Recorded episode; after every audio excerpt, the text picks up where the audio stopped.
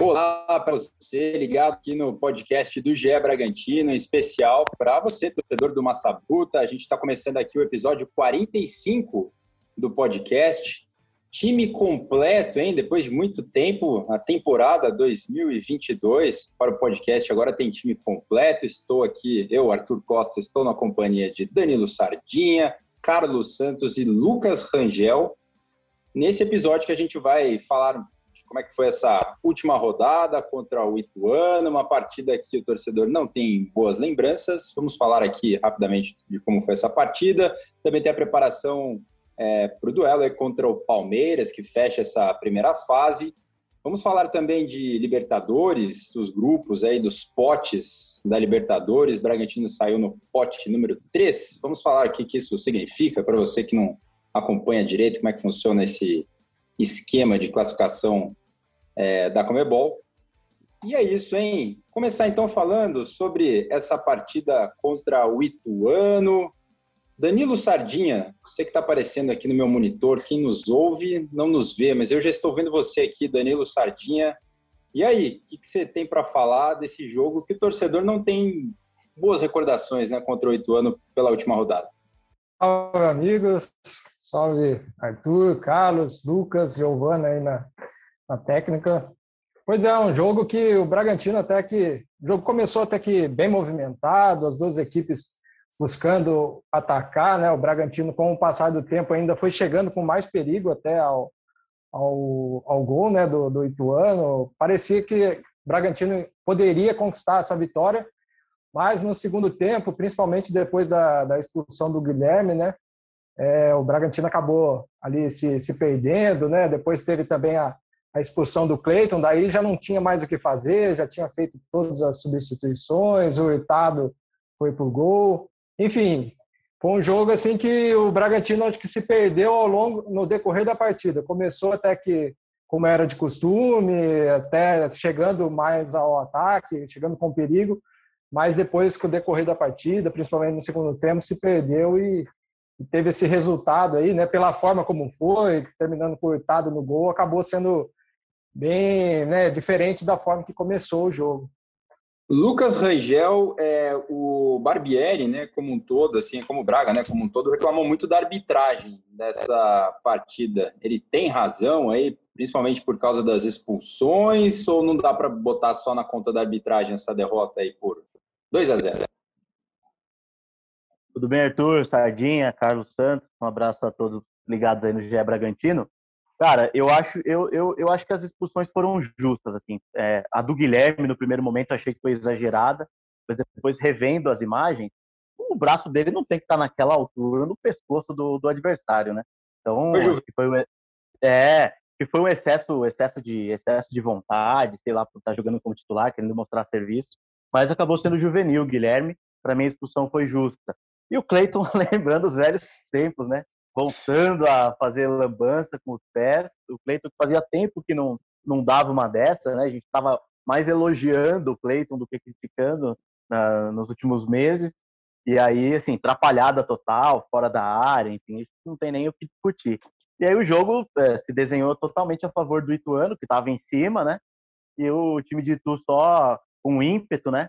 Principalmente do lado do lado esquerdo, né? Do, do ataque, criando as melhores jogadas e o Aderlan é, sofrendo bastante ali com aquele lado do, do, ataque do Ituano. E aí os 2 a 0 foi um placar justo, o Ituano conseguiu construir essa, esse resultado. E lembrando, o Ituano brigando para classificar. Então a gente é o que a gente falava na semana passada. O Ituano vai vir com tudo para tentar essa classificação.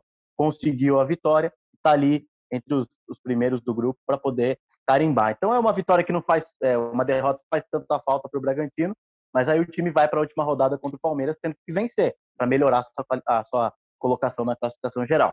Ah, deixei ele por último porque ele está voltando de férias agora. Carlos Santos, não sei nem se você acompanhou essa partida ou se você estava lá na, na lancha, né? Que a gente discutiu aqui episódios passados aqui, curtindo e tudo mais. Mas o que, que você conta aí dessa, dessa partida? Não sei se acompanhou ali ou viu depois. Você que é um cara sempre muito bem informado, você viu o compacto ali depois.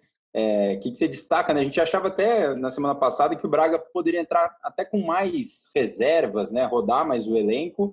Entrou com uma parcela considerável ali de titulares. O que, que você destaca dessa derrota aí contra o Ituano? Salve, amigos. Salve, Arthur aí. É, fez menção à minha lancha, mas na verdade no, no domingo eu assisti o jogo sim. A diária da lancha já tinha vencido já. Já estava de volta em casa, então pude assistir o jogo do, do Bragantino com tranquilidade, mas é, infelizmente não, não teve um bom futebol do, do Bragantino para assistir, né? até teve posse de bola, teve volume, conseguiu controlar por alguns momentos ali. Mas se a gente for achar um, um resumo dessa noite aí para o Braga, é uma noite desastrosa, né? Principalmente ao olhar o lance do Cleiton, né? O lance do, do Cleiton resume bem o que, que foi o desastre dessa, dessa noite de domingo. Mas agora é o que o Lucas falou, né? Criou uma, uma certa obrigação, entre aspas, de, de vencer o Palmeiras, né? Para melhorar a pontuação, mas o desafio é difícil, né? vai sem o Cleiton, talvez um problema ali na, na, lateral esquerda, caso o Lano esteja 100%, já pensando também no, no jogo das quartas, né? Não sei se, se vem como titular ou não, mas já é um problema para o Barbieri resolver ali na, na lateral esquerda também, né?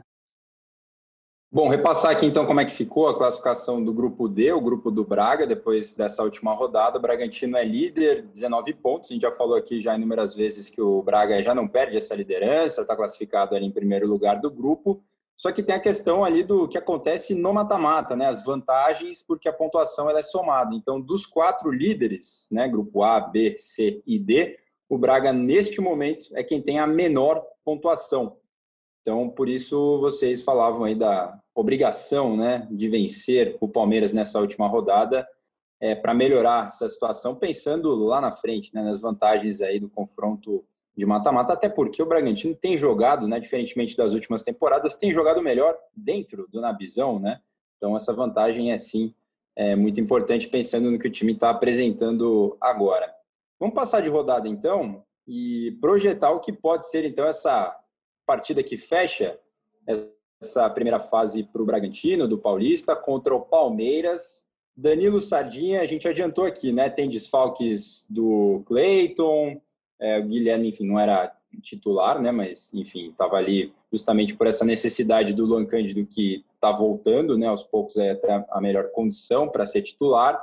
É, pensando no time, primeiro, falando aí, né, da preparação, que, que você está esperando para essa partida? Você acha que é a gente que está viajando aqui, que para o Barbieri vai rodar elenco mesmo, pensando ali nas quartas, larga a mão disso aí?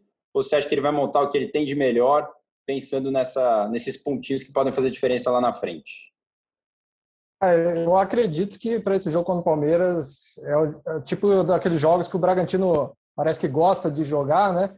E eu acho que o Bragantino deve vir o que, vem de, o que tem de melhor, assim, pelo menos é, é o que eu acredito, assim.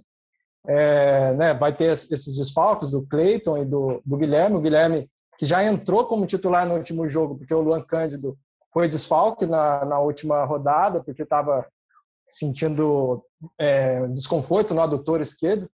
Então, o Guilherme, assim, ele já era, já é reserva, né? Acho que a questão agora é, é quem vai assumir essa vaga aí na lateral esquerda, né? Porque tem o Everson, que até entrou na partida depois que o Guilherme foi expulso, e tem o Luan Cândido. O Luan Cândido, nessa quinta-feira, ele voltou a treinar normalmente, né, com o elenco.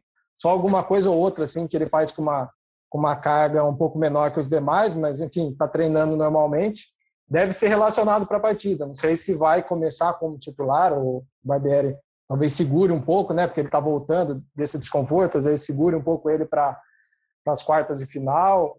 Mas, enfim, ele deve ser relacionado. No gol, acho que fica a dúvida entre Michael Clayton e, e Júlio César, né? Quando o Clayton não jogou um jogo, foi o Michael Clayton, que foi o, o escalado. Vamos ver se vai manter. E no, nos demais, eu acho que o, o Barbieri, assim, deve escalar o que que tem de melhor. Vale lembrar que o Eric Ramírez também, que desfalcou na última rodada, está voltando a treinar normalmente, pode ser uma opção ali no meio.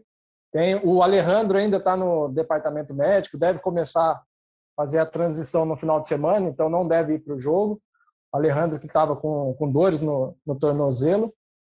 Então, assim, eu, eu acho tem essas voltas. O Elinho também voltou a treinar normalmente. O Elinho ficou vários jogos aí afastado por causa de uma lesão na, na, na coxa direita. Então, mas são opções que o Barbieri ganha, né, com essas voltas. Então, acho que deve, deve ir com o que tem de melhor, assim, é o que eu, que eu acredito. O Rangel, o Bragantino vinha nessa sequência de jogar uma vez por semana, né? Não estava nessa primeira parte da Copa do Brasil por ter conseguido a vaga na, na Libertadores, então tava aquele tempo bacana ali para descansar, preparar o time. Agora entra nessa sequência aí de pegar o Palmeiras, né, no domingo, então, jogo marcado aí para as quatro da tarde, e aí no meio da semana que vem já tem o mata-mata das quartas de final. O negócio é aí com um time que tem de melhor mesmo, pensando na preparação, que gosta né, de mostrar bom futebol contra os times é, considerados grandes, ou tem que pensar no calendário também, pensando no desgaste? Eu acho que tem que ir com o time, eu acho que tem que ir com o time titular, tem que, tem que ir para cima do Palmeiras, ainda mais porque o Palmeiras, provavelmente, eu acho que o Palmeiras vai poupar alguns jogadores, ainda mais depois da vitória de ontem sobre o Corinthians, já está garantido em primeiro lugar, primeiro lugar geral, então, eu acho que é uma oportunidade para o Abel Ferreira também dar uma descansada em alguns atletas. Então, eu acho que o Barbieri deve aproveitar isso para é, aí sim tentar a vitória contra o Palmeiras, porque para melhorar, porque assim, no mata-mata faz muita diferença essa questão de jogar em casa, né? Então, o time que, que joga em casa até o fim, ele querendo ou não, ele tem uma vantagem. E para o Bragantino seria muito importante disputar alguns jogos grandes, digamos assim, jogando em Bragança Paulista. Então, por isso, na minha opinião, ele deve ele deve, é, eu se fosse o Barbieri, entraria com o time com, que tem de melhor, analisando esses possíveis retornos, o Luan Cândido talvez, se tivesse condições, se tiver condições, o Eric Ramires, mas eu montaria justamente pensando nessa pontuação melhor aí, é, nessa, é, nesse ranking geral de classificação para tentar terminar uh, na melhor posição possível, para aí sim garantir ali uma, uma vantagem em alguns confrontos do mata-mata. Mas claro que é, tudo isso é, preocupa, porque daí tem esse outro lado, né? É o lado da sequência, e daqui a pouco já começam os jogos é, decisivos, é, e vai muito também da, da, da, galera da fisiologia lá, da análise, né? Para ver os jogadores que têm mais condições. Mas se todo mundo tiver, tiver apto, eu acho que o Barbieri deve colocar tem de melhor sim. Bom, para quem está nos ouvindo entender melhor o que a gente está falando, a situação é a seguinte: ó, o Braga tem 19 pontos. E aí, Tirando o Palmeiras, que é líder do grupo dele com 29, como o Lucas falou, não é mais alcançado por ninguém, já tem essa vantagem até onde seguir né, no, no Campeonato Paulista. É, o Braga tem um duelo aí direto com Corinthians e São Paulo, que tem 20 pontos. Os dois têm 20 pontos. Então, Braga 19, Corinthians 20 e São Paulo 20. Lembrando que nas quartas de final o Braga enfrenta o time que terminar em segundo lugar do próprio grupo, né? Mas aí a gente está falando pensando lá para frente, né? O primeiro lugar do grupo já está garantido para as quartas, mas é pensando ali na semi e numa possível final desse desse confronto que é mata-mata. Então tem a vantagem ali do jogo único, né? Até a semi, a torcida que faz diferença, né? Principalmente pensando em, em duelos contra esses times é, que tem uma torcida maior. Então, esse é o cenário. E você, Carlos Santos, está imaginando que o Barbieri vai com o que tem de melhor mesmo, justamente por tudo que a gente está falando aqui, ou o desgaste vai falar mais alto? É, eu acho que o Barbieri, eu concordo bastante com, com o que o Lucas disse, e acho que também tem um ponto é, que o Barbieri deve considerar que é a competitividade do time, né? O Bragantino, muitas vezes, é, até na estreia do, do, campeonato, a gente sentiu que faltava um pouco de, de competir, de, de jogar para vencer mesmo. Então, eu acho que um jogo como contra o Palmeiras, né, é, encerrando a, a, primeira fase, é bom para os jogadores também sentirem esse espírito de competição, de chegarem com vontade na, nas quartas de finais, chegarem mais, é, com mais mais sangue no olho, vamos dizer assim. Então, acho que é um jogo bom para testar o, o, elenco, testar o time. Então, eu acredito também que o Barbieri deve escalar o que melhor para o jogo de domingo. É, um ponto que pode passar aí também para ser decisivo aí na montagem do time é quem joga ali aberto pelo lado esquerdo do ataque. É uma posição que acho que vocês concordam comigo que está meio aberta nesse início de, de temporada é, pensando no ajuste do time aí que deve atuar nas fases mais agudas aí do até do próprio Campeonato Paulista, pensando na Libertadores, que a gente vai falar daqui a pouco. É, como é que tá essa disputa aí, ô Danilo? Quem que tá levando a melhor? Quem que, assim, né, em condições plenas, seria o cara que o Barbieri vai escolher para jogar do lado esquerdo, aberto aí do ataque? É, essa é a, é a, grande questão, porque no último jogo o Sorriso voltou a ser relacionado, né? Mas como ele estava voltando também de lesão, ficou um mês afastado, ele não começou como titular, né? Ele começou com o Bruno Tubarão de titular, mas agora, né? Para esse jogo contra o Palmeiras pode ser uma novidade aí pela esquerda. Tem ele, o Elinho voltando agora também. Então estão, estão os três, né? Fora ali tem o Leandrinho também que já atuou enfim, é, é, uma, é um setor. O lado direito, a gente sabe que é o Arthur, né? Ali tá, ele tem a vaga dele garantida, mas na esquerda realmente tá, é, tá difícil. Assim, hoje eu acharia que para esse jogo eu acredito que o Sorrisos seria a opção nesse jogo contra o Palmeiras, né? Eu acho que ele já voltou há mais tempo, o Elinho está voltando também agora. Eu acho que está mais entre Sorriso e Bruno Tubarão mas eu acredito que o Sorriso esteja um pouco à frente aí para esse jogo. Ô, Rangel, e lá no comando do ataque? O Ítalo já tá naquele esquema de, ó, tô jogando o que eu posso aqui, ou tá naquela etapa de adquirir já o, o melhor ritmo de jogo contra o Palmeiras? É, avalia uma opção, Hurtado entrou no último jogo, acabou no gol, coitado, né? O, o Ítalo saiu na última partida para recompor, né? O, setor defensivo, o Everson né, entrou no lugar dele. Mas como é que está aí Ítalo, Alejandro? É, conta pra gente o que, que, você acha aí desse. O, o Ítalo já está naquele ponto de falar, ó, já pode colocar de titular contra o Palmeiras aqui? Ah, eu acho que sim, eu acho que sim. É, a gente vê nitidamente ele ainda não está no seu, no seu auge aí, né, de, de ritmo de jogo e tal, mas para ele adquirir, ele tem que jogar. Então, eu sou a favor do Barbieri manter, ainda mais essa, com essa questão do Alejandro, né? O Alejandro em boa fase, né? Enfim, fazendo gols, é, enfim, calando a boca dos críticos nesse hum. início de temporada. É, então, mas isso é importante, isso é bom, né? Isso é bom pro, pro time. É você ter dois jogadores importantes como um centroavante, né? Equiparados, fazendo gols, é, é, um, um querendo beliscar a vaga do outro aí, mas a vaga é do Ítalo, né? No, no time titular, não tem nem o que falar. Mas aí eu acho que para ele, ele adquirir o ritmo, ele tem que jogar. Então eu, eu iria com o Ítalo. É, e ele acaba, né, nesses jogos que o, Braga, que o Bragantino tem jogador expulso, geralmente assim, o Ítalo é sempre o cara que é sacado.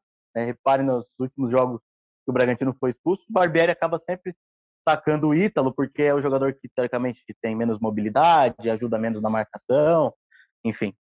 Mas eu estou muito a favor de, de manter o, o ritmo de jogo para ele e, enfim, é o potencial dele a gente já, já conhece.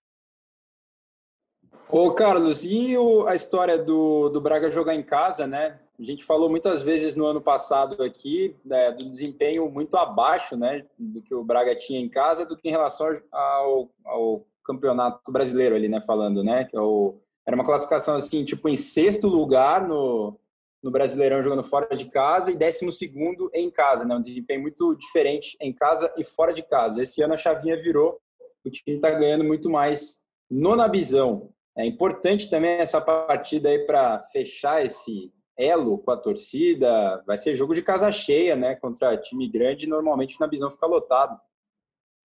Sim, é um jogo, jogo importante para o Bragantino reafirmar né, esse bom momento no, no Nabizão. Ano passado sofreu bastante jogando como, como visitante, como mandante, aliás, né? É, no começo do, do, Brasileirão, especialmente, foi, foi muito bem como visitante e deixou perder alguns pontos em casa. Então, acho que tem tudo para ser um jogo interessante, né? Porque o Palmeiras é a melhor campanha do, do Paulistão até agora, o Braga tem, tem sido um bom mandante, então acho que vai ser um, um jogo bem interessante para acompanhar domingo e é importante o, o Braga manter essa sequência positiva em casa, né? Especialmente já avisando também nas quartas, né? Que será em casa, já que fechou em primeiro lugar no grupo, aí, independente dos resultados da, do fim de semana. Olha, algum zero vai sair da estatística, então o Palmeiras não perdeu nenhum jogo ainda no campeonato, é isso? Tem zero derrotas e o Braga está com 100% de aproveitamento no Nabizão, no Paulistão. Então, algum zero vai sair aí da estatística, Rangel. O Arthur, é, não, só mais um detalhe em relação ao Ítalo, que ia acrescentar. Contra o Palmeiras também, ele está sempre fazendo gols, né? Tem Red é Trick, já marcou três vezes no jogo. Lá no Allianz Parque, naquilo, naquela última vitória do Bragantino, ele fez gol, deu assistência. Então, jogador que contra o Palmeiras costuma, costuma deixar sua marca lá. E o Arthur também, né? Costuma jogar bem também. Tem toda a história da lei, lei do ex, não é isso? Ah, não me quiseram lá, estou muito bem aqui. É um jogo realmente cercado é, de ele, E ele destruiu no último jogo lá no Allianz Parque. Sim. E é um jogo, acho que tem. O Palmeiras tem menos a perder que o Bragantino. O Bragantino acho que vai encarar essa partida muito mais como uma decisão do que o Palmeiras. Estou ansioso também para ver, então, só reforçando, quatro da tarde no Nabizão. A rodada foi desmembrada, né? Alguns jogos aí no sábado. É, Corinthians e Novo Horizontino, Palmeiras e Bragantino ficaram então para domingo, para que as quartas possam acontecer desde terça-feira, foi a decisão da Federação Paulista. Mudar de assunto aqui, senhores, e falar de Libertadores. Vocês já estão no clima da Libertadores? Ainda não está cedo? Teve essa pré-Libertadores aí que vai, vai esquentando, né? É, a ansiedade. E foram definidos, então, os potes né, do sorteio, que é outro momento eu acho super legal essa história de sorteio. Assim. Eu acho bacana a cerimônia, acompanhar toda aquela é, expectativa, né? E, bom, o Bragantino, para quem. Primeiro eu vou explicar como é que funciona, né? A, a, formação dos grupos tem sorteio, eles são divididos em potes, né? Então tem o pote 1, pote 2, Bombo. pote e o pote 4. Oi? Em bombos. É, tipo isso. É, são, hum. são pequenos potes que levam em consideração o histórico, né? Que, a, que as equipes têm no ranking aí da, da Comebol. Então, os times que têm mais participações né, no campeonato, melhores colocações, vão subindo de pote. E aí o Bragantino caiu no pote 3. Lembrando que é um pote, assim, cada grupo tem um, um, time por pote, né? Então vamos supor o grupo A vai ter um time do pote 1, um do pote 2, do pote 3 e do pote 4. É, Bragantino caiu no pote 3. O que, que significa isso, torcedor? Significa que muito possivelmente ele vai pegar buchas aí logo na primeira fase, né? Times que normalmente têm mais tradição do pote 1 e do pote 2 mas eu estou vendo isso como um, um, outro elemento. Assim. Acho que o Bragantino deve ser aquele cara do pote 3 que ninguém vai querer pegar, né? Que é. Vou passar aqui. Quem está no pote 3? Ó, pote 3 é Bragantino, tem ali um Esporte em Cristal, Deportivo Cali, Deportivo Tátira, Alianza Lima, o Tolima, tem o Colón da Argentina e o Caracas. Não dá nem para falar, né? Eu acho que o Braga é o time que todo mundo quer escapar desse, desse pote 3 aí já passando aqui para o Sardinha, só para você comentar, é, essa questão dos potes mais tradicionais, né? Então a gente está falando de Palmeiras, River, Boca, Flamengo, Penharol, né? Os times do Uruguai sempre estão nesse pote 1, que fizeram lá, né, na, nas últimas décadas. O Atlético Paranaense também está no pote 1. Pote 2 tem Cerro Portenho, o Corinthians está no pote 2, Colo-Colo. É mais ou menos por aí, Danilo. Não, o Bragantino já sabe que não vai ter vida fácil né, nessa primeira fase, por essa colocação aí no pote 3, por não ter essa tradição, vamos dizer assim, nas competições sul-americanas. Sim, é, o pote 1, né, o 1 principalmente, né, o 2 já mostra que, que deve vir ter pedreira, né, no, no grupo, mas eu concordo com o que você falou, acho que dali do pote 3, o Bragantino acho que é o time que os adversários devem estar querendo evitar, né, eu acho que o Bragantino é, amadureceu muito, principalmente na, na, última temporada, com a disputa da, da Sul-Americana, e manteve né, essa base. Então, são jogadores que, que já passaram, né? O Bragantino, se a gente for lembrar, na, na Sul-Americana, também enfrentou uns adversários que têm certa tradição, como o Rosário, né, Central. Enfim, o Bragantino mostrou que, que um amadurecimento na última temporada e manteve essa base, né? São jogadores que já não, claro, nunca disputou a Libertadores, é um outro campeonato mais difícil que a, que a Sul-Americana. Mas se a gente for ver, eu acho que o Bragantino, né, pelo, por esse amadurecimento, ter mantido a base, é, eu acho que o Bragantino pode fazer aí uma boa fase de grupos, né? Mas com, com certeza não vai ser grupo fácil, né? Principalmente por esses dois potes acima, né? O um e o dois aí que tem adversários que tem mais tradição na competição, principalmente o, o pote 1, um, né? É, bom, o sorteio é na próxima sexta-feira, né? Dia 25, meio-dia. Horário de Brasília.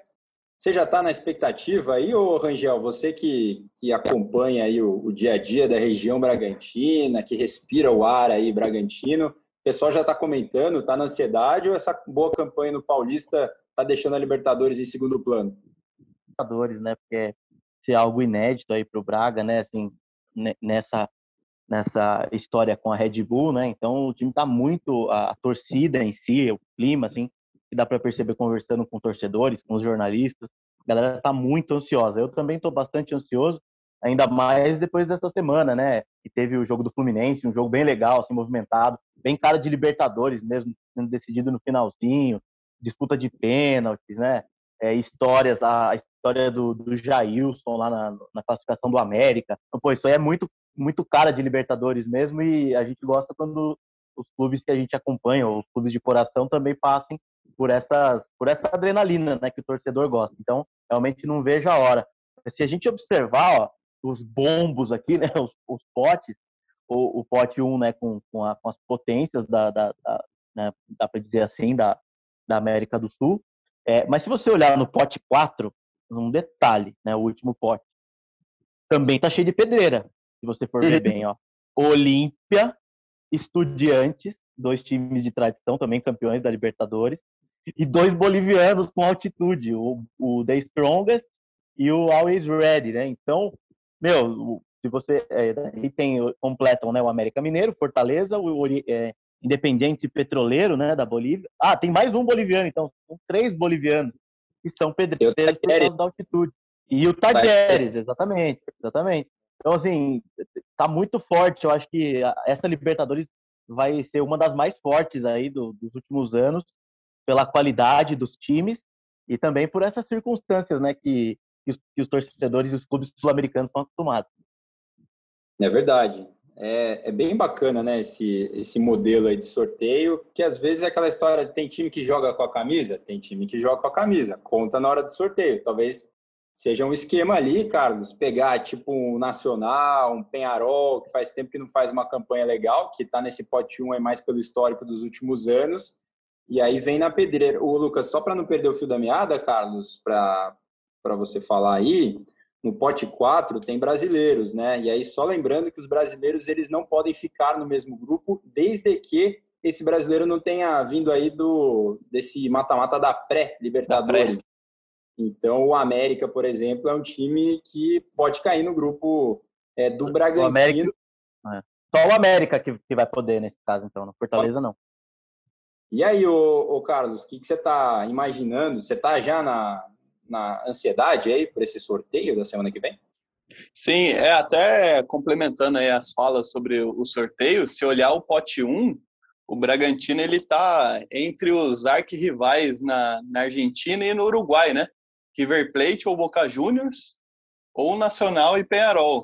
É, o Braga está pro, provavelmente não, certamente está num, no grupo de um desses quatro. Então, uhum. com certeza vem pedreira para o grupo do, do Bragantino.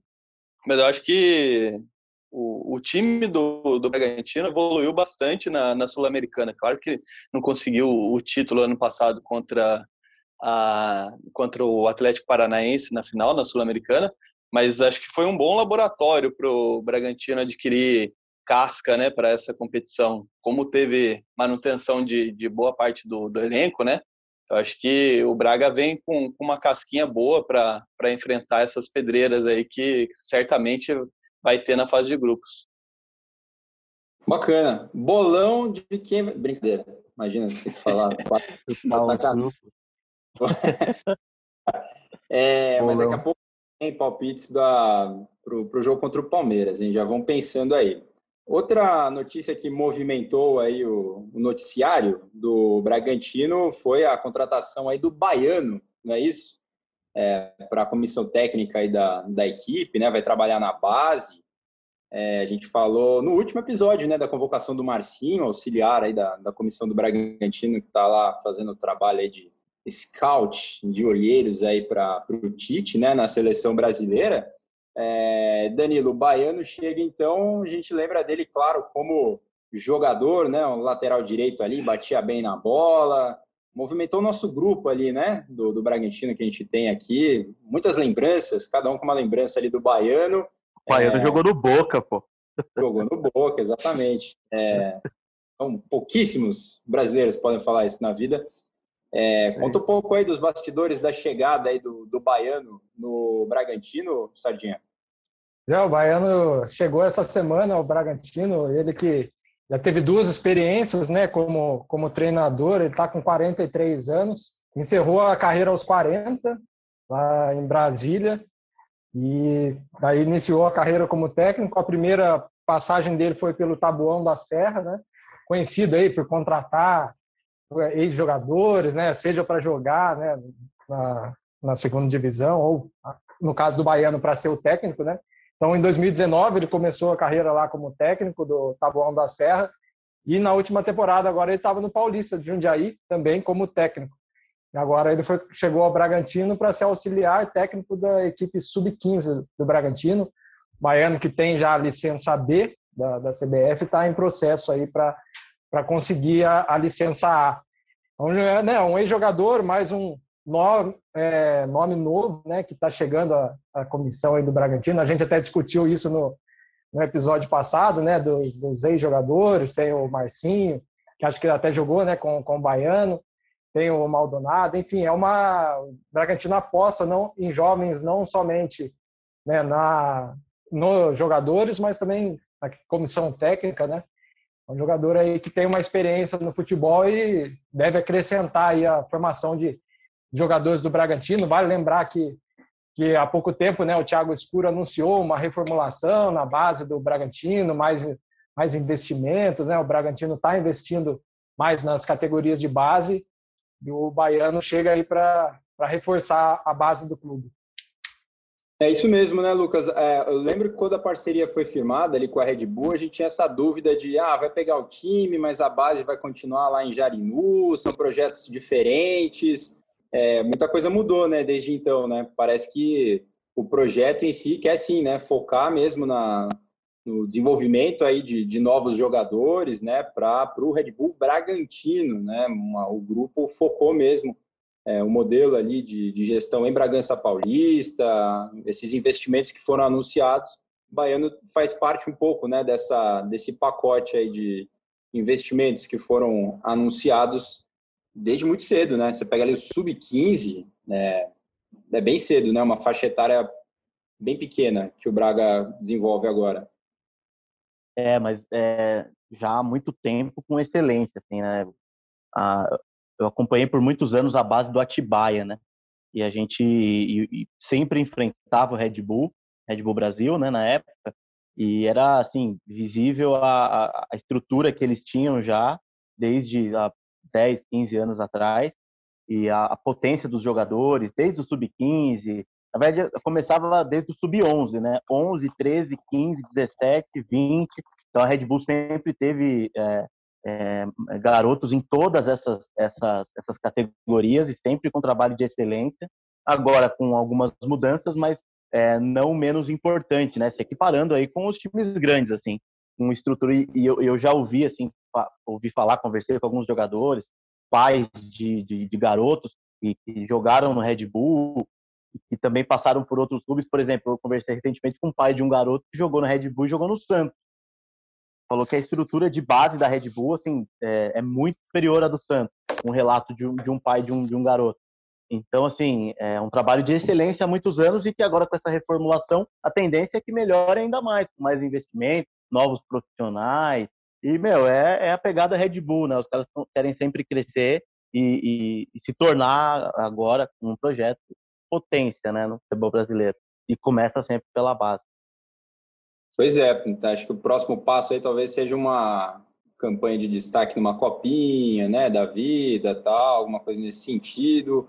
É, o que, que você está achando desse movimento na base também, Carlos? E qual sua lembrança de baiano? É, eu lembro do, do Baiano como lateral do, do Palmeiras, né? Foi contratado para jogar a Série B, se não me engano, né? Uma época difícil do, do Palmeiras ali, mas foi um jogador que se destacou bastante, jogou no Boca também, enfim. Mas é, com relação às categorias de, de base do, da Red Bull, né? Acho que é a, a principal aposta do, do projeto, né? Entrou com, com um aporte grande para se firmar entre os grandes, mas o objetivo mesmo é, é a formação de atleta, a formação de, de bons valores aí para fomentar o mercado brasileiro como um todo, né? Não só o, o Bragantino em si, mas é, também o, os outros times, movimentar o mercado brasileiro. Maravilha. Senhores, acho que é isso, hein? Acho que chegamos ao nosso destaque final aqui nessa edição do podcast. Vocês têm aí curtinhas de destaque final? Vocês se prepararam ou vamos direto para o palpitão? Você que manda, você que tá ancorando aí, você que manda. Hoje eu sei que manda, filho. Pega o jogo. Vocês são muito bem informados, vocês sempre guardam aquela ali na manga para escapar das ciladas tal, né? Ciladas fazem parte, né, do roteiro. Então, vamos embora. É isso? É, bom, vamos então para a parte final aqui do, do podcast. É, números gerais aqui de Palmeiras e Bragantino, eles já se enfrentaram 47 vezes, são 27 vitórias do Palmeiras, 11 do Braga e 9 empates. Retrospecto muito favorável aí ao, ao Palmeiras. Então, Danilo Sardinha, se você tiver uma curtinha, uma última aí, manda bala e já, já manda também para a gente seu palpite para Bragantino e Palmeiras que se enfrentam às quatro da tarde deste domingo no Nabizão. Bom, é, acho que há dois episódios a gente falou aqui da, da, né, do, da New Balance, né, que está acertando aí com o Bragantino para ser a, a, fornecedora né, de materiais esportivos. A gente falou que talvez em, em março né, seria o anúncio, poderia correr. Enfim, as equipes, a, o Bragantino ainda está em negociação com a New Balance, né, estão definindo ainda detalhes, mas é provável que, que, que seja é, oficializado esse acordo, talvez agora em abril, comecinho de maio. Mas, enfim, a negociação ainda continua, é, né, estão definindo os detalhes, tem alguns esboços já do, do novo uniforme em discussão, mas deve ficar aí para abril ou comecinho de maio esse, esse oficialização do acordo. E meu palpite, eu acho que o Bragantino, né, vem tem feito bons jogos contra o Palmeiras, né, os últimos dois no Brasileiro ganhou, né, os dois, tanto em casa quanto no Allianz. Então acredito nesse bom retrospecto aí. Eu acho que o Bragantino também né, é um jogo que, como a gente falou, vale um pouco mais para o Bragantino até do que para o Palmeiras. Então eu aposto numa vitória do Bragantino, mantendo aí a invencibilidade em casa. 2 a 1 Bragantino. Olha aí, coração quente, cabeça fria, velho. Cabeça fria e coração quente.